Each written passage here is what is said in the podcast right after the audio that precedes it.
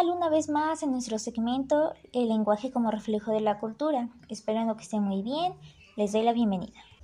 A continuación trataremos misma lengua, pero distinta para algunos. En nuestro país tenemos diversas formas de comunicarnos.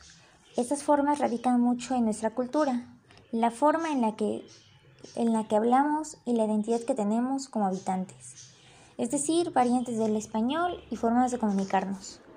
Con nuestra forma de hablar es fácil saber de dónde venimos, tan solo con el acento, ya, sea, ya seamos del norte, sur o capital.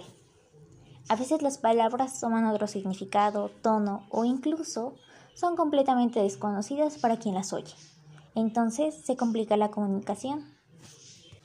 Pero no solo nos diferenciamos por el lugar del que venimos, sino también al grupo al que pertenecemos. Con eso me refiero a si somos a esos grupos que se, no sé, los cholos o algunas personas que han adoptado un tipo de lenguaje para distinguirse entre ellos, esas diversas comunidades sociales, en el contexto cultural. Las expresiones que usamos pertenecen al vocabulario que conocemos, al que nos han enseñado, pero también podemos ampliarlo conforme crecemos y elegimos hacia dónde queremos ir, pertenecer o hacer. Las modalidades más conocidas del español en México se encuentran en la capital. Una de ellas, como ya lo saben o lo han escuchado, es el caló. Es un tipo de lenguaje que oculta o disfraza ciertas palabras, términos o referencias. Es fácilmente escuchado o popularizado durante la época dorada del cine mexicano. Fue ahí cuando llegó a muchas partes. Su difusión, la forma de hablar, de vestir y de vivir. De estos personajes provenientes de la llamada capirucha, término que se le dio a la capital mexicana. Muchas veces acompañado de groserías y malas palabras. Es fácil decir que tal vez este lenguaje provino de barrios pobres, que hablan con un nuevo nivel de coloquialidad.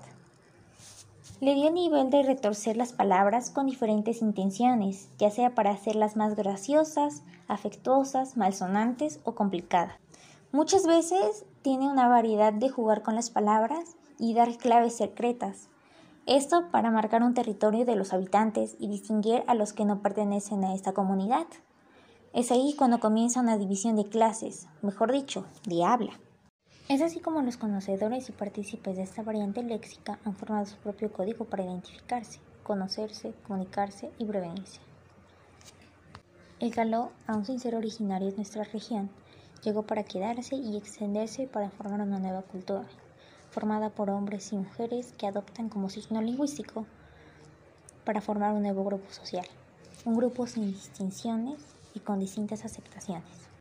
El calor representa claramente el legado de una cultura que nos da identidad social y brinda a sus habitantes una segunda lengua materna. Es así que en ocasiones, sin conocer claramente el código, podemos entender algún mensaje porque es tanta su popularidad en nuestro país que algunas palabras en caló las traemos desde casa o conocemos desde pequeños. Y ahora es una jerga familiar implícita en cualquier conversación. No importa cuánto tiempo haya pasado, siempre va a estar dentro de nosotros y cuando sentamos que se está marchitando es momento de ir en busca él. Visitar nuestro repertorio de caló y aunque sea duro batallar con apaciguar la buchaca, seguiremos siendo parte de esta cultura. Ahora hablaremos de la importancia de la lectura expresiva, la forma en la que hablamos y en la que los otros perciben nuestros mensajes, el efecto que causamos con la modulación y exaltación de la voz, acompañado de sentimientos y emociones de las que estamos hechos, compartir lo que nos hace sentir, lo que estamos leyendo o con lo que estamos interactuando, lo que sentimos cuando lo decimos segmento me despido. Muchas gracias por habernos escuchado en este capítulo de El lenguaje como reflejo de la cultura, nuestra cultura.